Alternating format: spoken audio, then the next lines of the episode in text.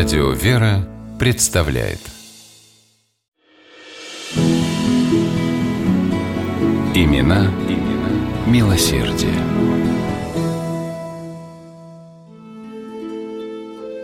Первого октября 1896 года обитателей мужского отделения Александровского ночлежного дома собрали в столовой. Обед уже прошел, и люди гадали, с чем связана такая всеобщая мобилизация. Лекцию читать будут, предположил частый гость ночлежного дома, молодой парень в линялой рубахе в горошек. Недавно доктор приезжал, про гигиену говорил, велел руки мыть перед едой, по два куска мыла на брата даром выдал, важно прибавил он. Наконец, дверь столовой открылась, и появился комендант. Следом за ним шел высокий, темноволосый молодой человек в толстых очках. Василий Павлович Казанский представил начальник гостя. Студент второго курса Петербургской духовной академии. Он проведет с вами беседу на духовные темы. Когда комендант вышел, столовая загудела. «Да, видать, мыла не будет», – вздохнул парень в полинялой рубахе. Но минул час, пошел второй. Комендант решил проверить, все ли в порядке, и подошел к закрытой двери, откуда доносился звонкий, уверенный голос гостя. Не утерпев, приоткрыл ее. Бездомные, казалось бы, навсегда ожесточившиеся люди слушали молодого студента и утирали слезы.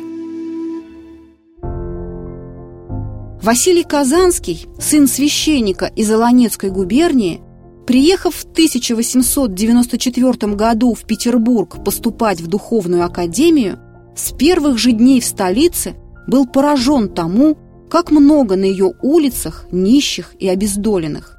Василий не мог равнодушно пройти мимо просящих милостыню и часто раздавал едва ли не все свои и без того весьма скудные средства, которые ему присылали из дому.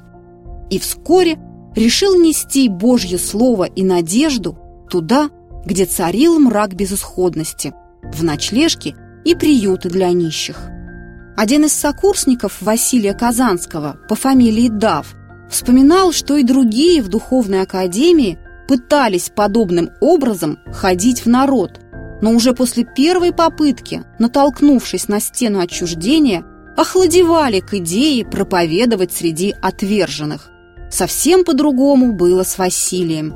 Его слова мгновенно вселяли в сердца людей надежду, помогали им начать новую жизнь, вырваться из плена нищеты, а главное – обрести веру в Бога.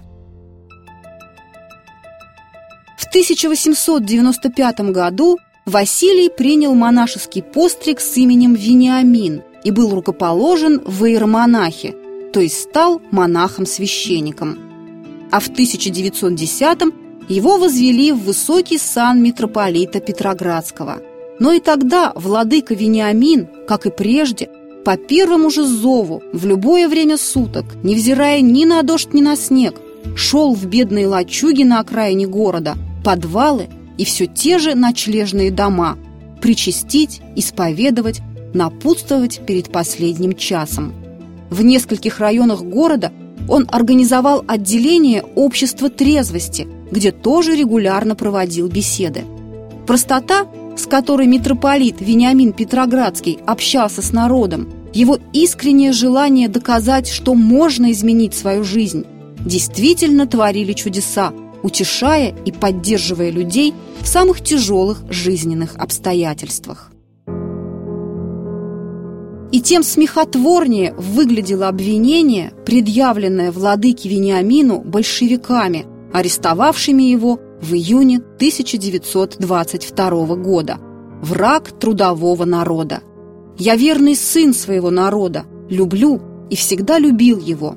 Я счастлив тем, что народ – платил мне тоже любовью», ответил митрополит своим обвинителям.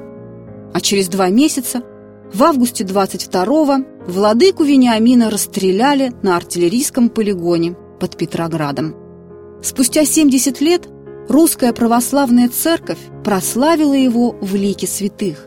И не случайно в тропаре, краткой молитве, святителю-мученику Вениамину Петроградскому есть такие слова «Любовь и милосердие в сердцах верных насаждая, благотворите призывал терпящим глад и нищету».